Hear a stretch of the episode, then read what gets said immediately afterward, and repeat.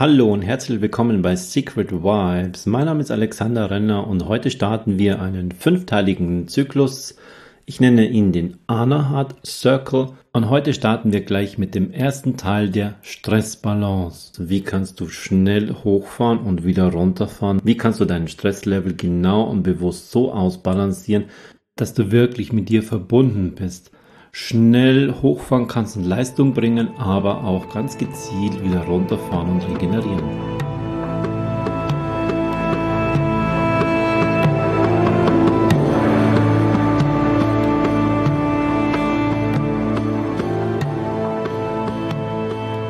Wenn die Menschen zu mir kommen, um sich für eine gewisse Zeit begleiten zu lassen, um wieder in ein Leben hineinzugehen, das sie genießen können, wo sie all das, was sie im Außen erreicht haben, auch im Innern genießen können, wieder mit sich verbunden sein, in einer täglichen Bewusstheit zu leben, dann mache ich das an fünf Hauptpunkten fest, die ich miteinander verbinde. Und ich nenne diese Verbindung den Anahata Circle. Anahata kommt aus Anahata, bedeutet der Klang des Unangeschlagenen. Was hat das jetzt damit zu tun? Das kommt bei mir einfach vom, vom Gong. Das ist mein Instrument, womit ich sehr, sehr viele Menschen einfach in sehr kurzer Zeit gezielt von einem hohen Stresslevel ganz, ganz tief bis unterhalb der tiefen Entspannung in die Meditation oder in den Schlaf oder in die Trance hineinbringen kann. Daher Anahat, der Klang des Unangeschlagenen. Dieser Anahat Circle besteht aus fünf Einzelbereichen fünf Einzelthemen. Und diese fünf Themen, die du brauchst, um wirklich dieses Leben so führen zu können oder um von deinem dauerhaften Level, wo du bist, einen schon sehr, sehr ungesunder Level, wo Schlafstörungen auftreten, wo es in Richtung Burnout geht, wo du vielleicht depressive Phasen spürst, wo du einfach selbst von einem hohen, dauerhaften Stresslevel nicht mehr dich regenerieren kannst. Diese fünf Bereiche dazu, das ist zum einen Stressbalance, das ist das erste. Das zweite ist die Nährstoffoptimierung. Was kommt also in deinen Körper hinein? Was geschieht darin und was kommt wieder raus? Das dritte ist Achtsamkeit. Das vierte Thema wird die Schlafoptimierung sein. Und das fünfte, sehr modernes, die Screen-Kontrolle, also die Bildschirmkontrolle. Und diese fünf, wenn du eins davon nicht hast, wenn du die Stressbalance nicht hast, dann wirst du es nicht schaffen. Wenn du nicht in dieser täglichen Achtsamkeit lebst, dann kommst du nicht in die Bewusstheit. Wenn du deinen Schlaf nicht optimierst, dann bringt es dir auch nichts und du kommst auch nicht weiter. Und wenn du deine Screen-Kontrolle nicht hast, dann wirst du auch deinen Schlaf nicht optimieren und du wirst nicht achtsam werden. Und so hängen diese alle fünf Themen einfach sehr, sehr eng beieinander. Und deshalb nenne ich das auch diesen Anahat Circle. Und wir starten heute mit der Stressbalance. Stress selbst ist ein Teil von unserer Urprogrammierung. Das geht also wieder zurück in unsere Urvorfahren, wie sie noch als Jäger und Sammler unterwegs waren und hat sich bis in die Moderne hinein nicht viel verändert wirklich, so dass unser, unser zivilisiertes, urbanes Leben, wie wir es jetzt führen, das ist ja so im 20. Jahrhundert sehr, sehr breit entstanden. Und deshalb hat es vorher keine Möglichkeit und auch keinen Grund gegeben für den Menschen und für unsere Vorfahren, dass wir da evolutionsmäßig in irgendeiner Form eine Entwicklung anstoßen, weil doch sehr, sehr große Teile der Menschheit immer noch so gelebt haben. Und damit meine ich jetzt nicht draußen in der Natur auf den oder unter den Bäumen und in Höhlen, sondern ganz einfach ein Leben gelebt haben, das nicht dem entspricht, was wir heute haben, sondern das dann noch mehr an der Natur dran ist. Und diese Urprogrammierung, sorgt dafür, dass wir in bestimmten Situationen auf eine bestimmte Art und Weise reagieren oder auch proaktiv agieren. Und ähm, die meisten Impulse, die wir erhalten, das war früher schon so, das ist auch jetzt immer noch so, die gehen über das Auge rein, über unsere beiden Augen. Das sind etwa ein bisschen mehr wie 94 Prozent. Über 94 Prozent aller Impulse, aller Informationen gehen über die Augen rein. Wenn man sagt, ja, was ist denn da mit den anderen Sinnen? Da haben wir noch das das Spüren mit Händen und mit der Hautoberfläche. Wir haben das Riechen, wir haben das Schmecken, wir haben das Hören. Manche sprechen auch noch von einem sechsten oder einem siebten Sinn. Wenn 94% für die Augen sind, bleibt ja nicht mehr viel für die anderen übrig.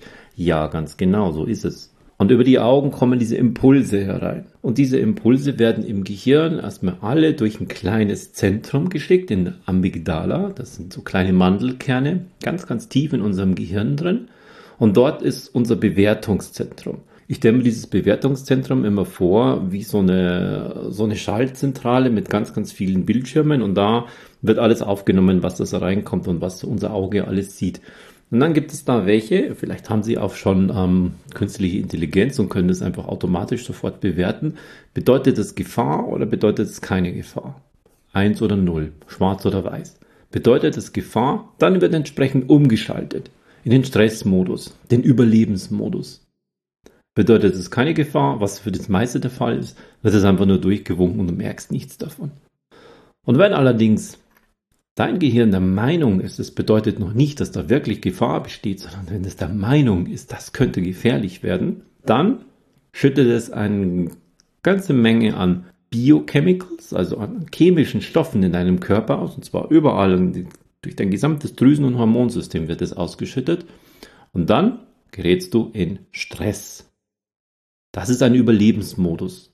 Der war wichtig. Wenn du dir vorstellst, früher waren die Menschen in Sippen zusammen als Gesellschaft. So eine Sippe wurde auch manchmal angegriffen. Da gab es verschiedene Gründe, warum die das getan haben. Und wenn jetzt so eine Gefahr reinkommt, dann werden die sofort in Stress versetzt. Die einen in die Flucht, die anderen in den Angriff. Und die dritten, oh mein Gott, oh mein Gott, was machen wir denn jetzt? Die sind dann in der Starre. Und gleichzeitig ist es so, dass unser, unser Gehirn hat ja verschiedene Bereiche. Der neuere Bereich, der Frontallappen, dieser frontale Kortex, der wird eingeschränkt. Also das analytische Denken wird eingeschränkt, das Bewerten. Ach, das ist aber hübsch. Was haben denn die Angreifer da so an? Hm, die haben ganz neue Keulen. Das ist ja interessant. Das könnte gefährlich werden. Bla, bla, bla. Nichts davon. Das Gehirn wird total eingeschränkt bei Stress. Man weiß es auch ganz genau, dass da bestimmte Biochemicals im Gehirn auch ähm, ausgeschüttet werden, die beim frontalen Kortex wie eine Art von nebulösen Lähmungszustand einfach herbeiruft, sodass wirklich die Urinstinkte des puren Überlebens greifen. Und dann macht der Mensch das, was er in einer ähnlichen Situation von früher schon erfahren hat und was funktioniert hat, oder was andere erfahrene, die ihn vielleicht anleiten, machen. Dann läuft er denen halt nach. Und wenn es jetzt darum geht, dass es jetzt um Flucht geht, dann rennen die, was das Zeug hält. Und sie rennen nicht jeder, sondern sie rennen den anderen nach. Und wenn sie das geübt haben, dann gibt es einen, einen Anführer, dem rennen sie nach. Und wenn sie es nicht geübt haben, dann rennen sie einfach der Masse nach. Und das tun wir Menschen auch noch. Das tun wir heute im 21. Jahrhundert auch noch. Wir laufen anderen nach. Wir machen das, was andere vormachen. Oder wenn es vorher schon für bestimmte Situationen klare Regeln gibt und wir haben die auch geübt, dann wissen wir genau, ah, wenn das eintritt, dann muss ich genau das machen. Worms keine großen neuen Gedanken dafür. Man macht das, was früher schon bekannt war. Da geht man rein. Und eine der bekanntesten Nebenwirkungen zum Beispiel bei Stress ist, wenn du jetzt im Angriffsmodus oder im Fluchtmodus bist, dann kannst du eins nicht gebrauchen, nämlich du wirst müde und schläfst. Es legt sich also heute niemand in den Wald hinein und schläft dabei, weil er jetzt müde wird nach dreieinhalb Stunden Flucht man hört es immer noch 60, 70 Meter hinter sich, dass da im Wald knackt. Man muss also immer noch laufen und jetzt wird man müde, legt sich hin und schläft. Puh. Wer das gemacht hat, der hat es nicht überlebt. Also das ist zum Beispiel eine typische Art von äh, Stressreaktion. Da ist Cortisol ausgeschüttet und Cortisol sorgt dafür, dass in der Zirbeldrüse das Schlafhormon Melatonin nicht gebildet werden kann. Wow, was passiert also? Du wirst nicht müde. Gestresste Menschen haben Schlafprobleme. Dazu kommen wir dann innerhalb dieses Anahat Circle beim Thema Schlafoptimierung dazu. Das ist so ein, so ein, so ein typisches Beispiel. Ein zweites ist, wenn Menschen äh, unter Stress stehen, setzt die Verdauung aus. Was du auch nicht brauchen kannst, dass da Energie, deine Kraft, die du jetzt für die Flucht brauchst, in die Verdauung hineingeht. Das geht nicht. Deshalb ist das Thema Nahrungsoptimierung ein wichtiger Punkt dabei. Und wenn die Stresssituation jetzt wieder weg ist, zum Beispiel eben, die Horde hat jetzt die Flucht geschafft, sie haben es irgendwie durch einen Fluss durchgeschafft und ähm, die Verfolger ähm, haben es jetzt aufgegeben oder sie nehmen einfach das Land ein, das du vorher mit deiner Sippe ähm, bewirtschaftet oder äh, gelebt hast. Und jetzt bist du geflüchtet und jetzt äh, leben die dort. Du hast überlebt, die haben dein Land. Und jetzt kannst du den Stress wieder abbauen. Wir haben es geschafft. Jetzt zählen wir durch, wie viel sind wir noch, wo sind wir Verletzte und dann sammeln wir uns erst wieder. Also was ähnliches kennen wir bei Tieren. Nehmen wir mal als Beispiel Gleiche Situation, nur bei Tieren. Du hast ein Reh, eine kleine Gruppe an Rehen, die werden jetzt angegriffen. Seit neuestem gibt es jetzt hier auch bei uns, wo ich also jetzt hier wohne, so südöstlich von München, ähm, ein Wolf. Der läuft irgendwo rum und möglicherweise haben wir ihn einmal gesehen und jetzt ist er weg. Der Wolf greift also eine kleine Gruppe von Rehen an. Die Rehen, die sehen das über die Augen und merken, oh, Gefahr und fangen an zu laufen. Der Wolf läuft ihnen hinterher und das Reh rennt und rennt und rennt und rennt um sein Leben. Rennt durch den Wald, rennt über eine Wiese, rennt über die Straße, kommt ein Auto und wham, Ganz, ganz knapp schafft das Reh auf die andere Straßenseite. Der Wolf boom, bremst ab hier und das Reh hat es geschafft. Dann rennt das Reh noch ein Stückchen weiter in den anderen Wald hinein, merkt, es wird nicht mehr verfolgt, bleibt stehen, zittert, was das Zeug hält, bückt sich und frisst. Genau über diese Art und Weise baut zum Beispiel ein Reh über dieses Zittern diesen gesamten Stresshormoncocktail, diese Biochemicals, die so blitzschnell ausgeschüttet worden sind, dass es wie eine Rakete sämtliche Ressourcen, sämtliche Kraft, sämtliche Power, Geschwindigkeit, Atem, Durchblutung, alles kriegt. dass diese ganzen biochemischen Stoffe baut es jetzt durch das Zittern wieder ab, durch das Schwitzen wieder ab. Und dann frisst und hat es tatsächlich vergessen. Und das ist genau der Punkt zwischen Balance. Stress, wenn es nötig ist und danach, wenn die Situation vorbei ist, wieder loslassen. Und genau dafür ist unser Körper, ist unser Organismus geschaffen. Das kann der, das ist okay, wenn er unter Stress gerät. Und es ist wichtig, danach wieder loszulassen. Danach diese Stresshormone, diesen ganzen Biochemicals wieder abzubauen. Was wir machen, ganz, ganz häufig, das ist, dass wir in diesen Überlebensmodus reingehen also in diesem Stress sind.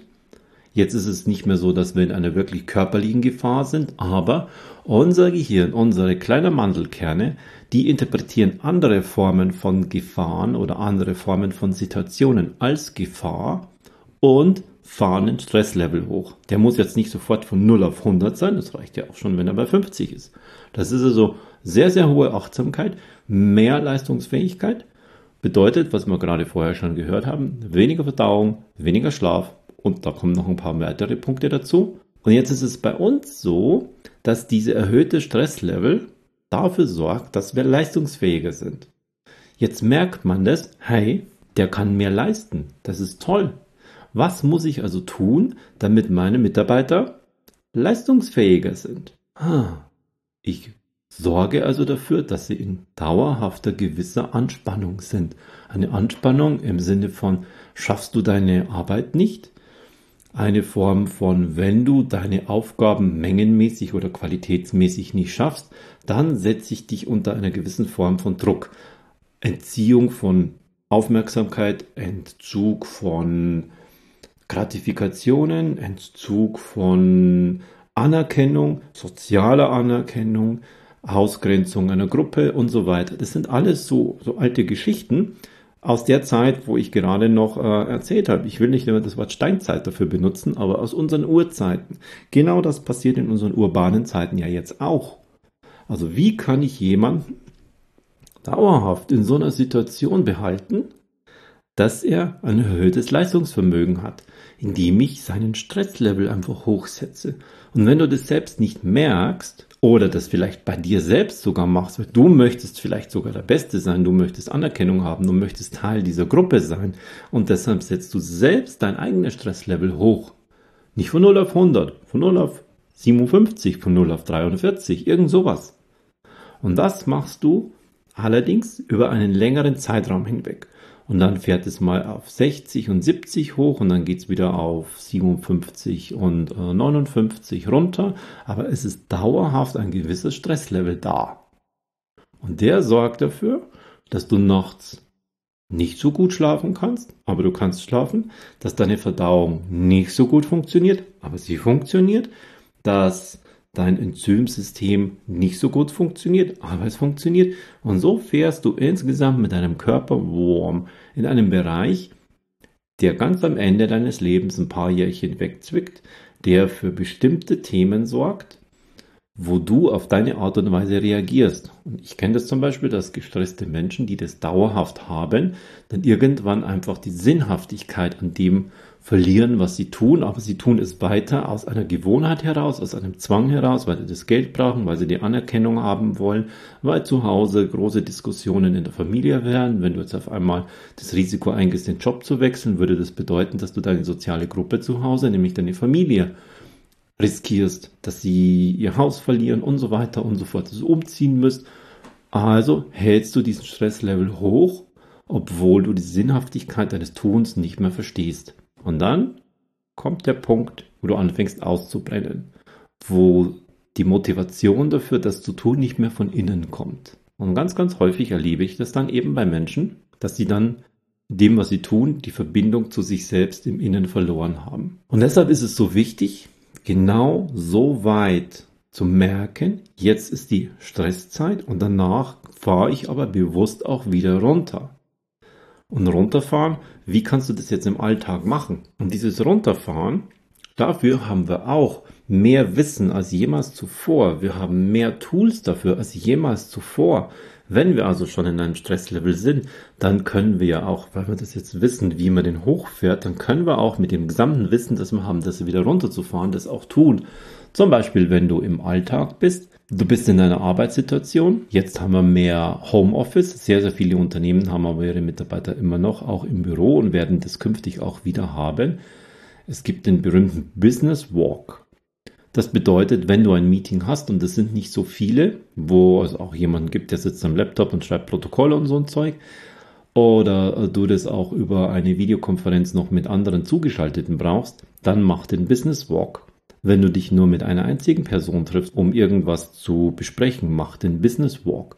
Bedeutet, du gehst mit dieser Person raus, mit dem Kollegen, mit dem Vorgesetzten, mit dem Projektleiter, was auch immer, du gehst mit denen raus an die frische Luft. Du besprichst das, was du besprechen möchtest, nicht in irgendeinem Meetingraum, nicht in seinem oder in deinem Büro, sondern ihr beide geht raus. Und dann besprecht ihr das, indem ihr einfach durch euer, durch den Garten, durch das Gewerbegebiet, durch den Park, wo auch immer ihr oder du dein Büro hast oder wo auch immer du deine Arbeit dabei hast. Das kannst du im Übrigen auch im Homeoffice machen, wenn du so eine Einzelbesprechung machst. Nimm dein Handy mit, ein Headset mit und dann geh raus und mach diese Besprechung draußen im Freien. Das ist der Business Walk. Auch da kannst du sehr, sehr gut Stress abbauen. Und die Atmosphäre ist eine ganz andere, als wenn du das im Büro machst. Das zweite sind Mikropausen. Mikropausen bedeutet, mach kürzere Pausen dazwischen. Und eine kurze Pause, das sind oftmals nur ein paar Minuten. Nutze das dafür, dass du von deinem Platz aufstehst und irgendwo anders hingehst. Also nimm deinen Körper da mal mit. Woanders hingehen, das ist deshalb immer so wichtig, weil du deinen Körper mitnimmst. Nicht nur dein Geist fährt herunter. Stress ist im ganzen Körper. Diese chemischen Stoffe sind im ganzen Körper.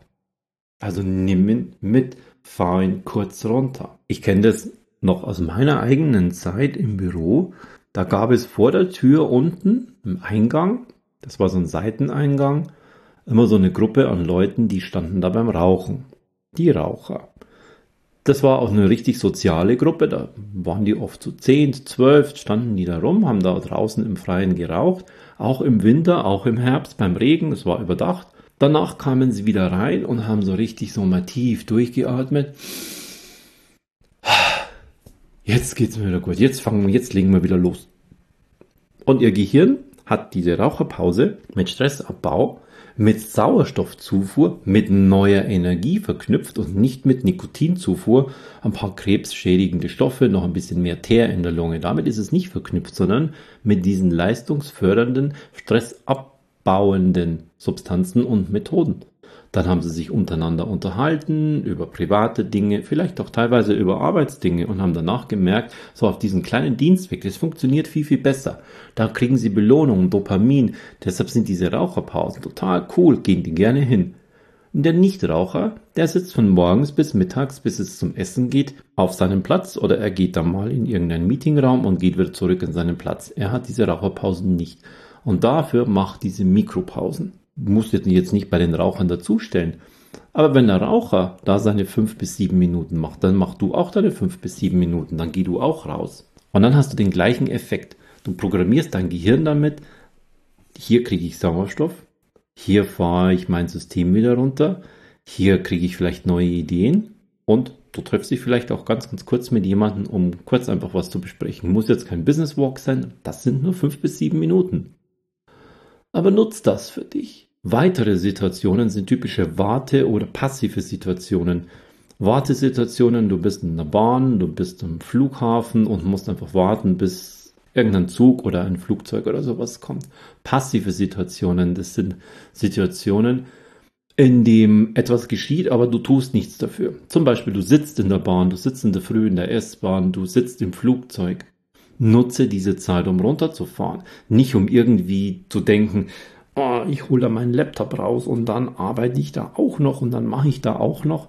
Nutz diese Zeit dafür, um dein System und deine Biochemicals wieder einzujustieren und deine Stressbalance von einem Level von 57, 60, 70 runterzufahren. Und dann funktioniert dein Körper auch wieder. Und dann bist du auch wieder in der Lage, später diese Leistung wieder zu bringen, später wieder in den Stresslevel zu gehen, wenn es kurze Zeit sein muss und dann wieder runterzufahren. Aber achte immer und immer darauf mit dem Bewusstsein, ich möchte nicht dauerhaft einen gewissen Stresslevel haben, den mein Körper dauerhaft spürt, der dauerhaft eine gewisse Drucksituation aussetzt, der dauerhaft einfach vorhanden ist. Denn das sorgt definitiv dafür, dass sehr viele Körperfunktionen bei dir nicht mehr ideal funktionieren, was du in einigen Jahren merkst, dass sie schneller nicht funktionieren, was du beim Schlafmangel zum Beispiel merkst. Da, da, da reichen schon mehrere Tage bei einer Hochstresssituation bis hin zu ein paar Wochen, wenn du einfach nur um 10% schlechter schläfst, dann wird sich das auf deinen Energiehaushalt und auf deine Reaktionsfähigkeit, auf deine gesamten Power- und Energieressourcen einfach auswirken. Auf deine Verdauung wird sich's auswirken, wenn dein Stresslevel dauerhaft so auf einem Level von 40, 50, 60 läuft. Du bist dauerhaft in einer gewissen Drucksituation, hast irgendwelche Ängste und Befürchtungen von über deine Zukunft und genau das führt dazu, dass du dann Stück für Stück einfach abbaust. Oder dass du versuchst, es zu kompensieren. Ich kenne einige Menschen dabei, die typische Kompensationen von dauerhaften Stress haben. Das sind Tabletten, die sie wieder in eine Leistungsfähigkeit hineinbringen, die ihr Körper schon nicht mehr leisten kann, weil der Stress schon eine Zeit lang andauert. Weil sie überhaupt keine Ressourcen mehr haben und keine Mittel und keine Ideen und keine Wege von dem Stresslevel runterzukommen weil sie sich die Zeit dazu nicht geben, weil sie schon so programmiert sind, dass das wie Rumsitzen aussieht, wie Nichtstun aussieht. Es gibt kein Nichtstun. Tust immer irgendetwas. Und wenn es einfach nur dafür da ist, zu regenerieren, wenn es dafür da ist, wieder Power, neue Power einfach zu holen. Und das ist der Teil des Anahat Circles der Stressbalance. Dort gehen wir individuell auf jeden einzelnen Menschen ein. Wie sieht es bei dir aus? Was bist du für ein Typ? Wie sieht dein Lifestyle aus? Wie sieht dein Tag aus?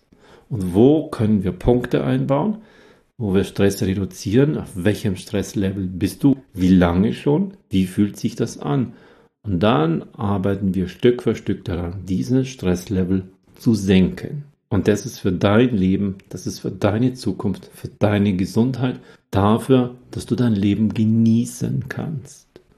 Nicht Stress, den Stress so balancieren, dass du auf Punkt, Klack, Zoom wieder hochfahren kannst und dort wieder für ein Projekt über mehrere Monate hinweg oben bleiben kannst.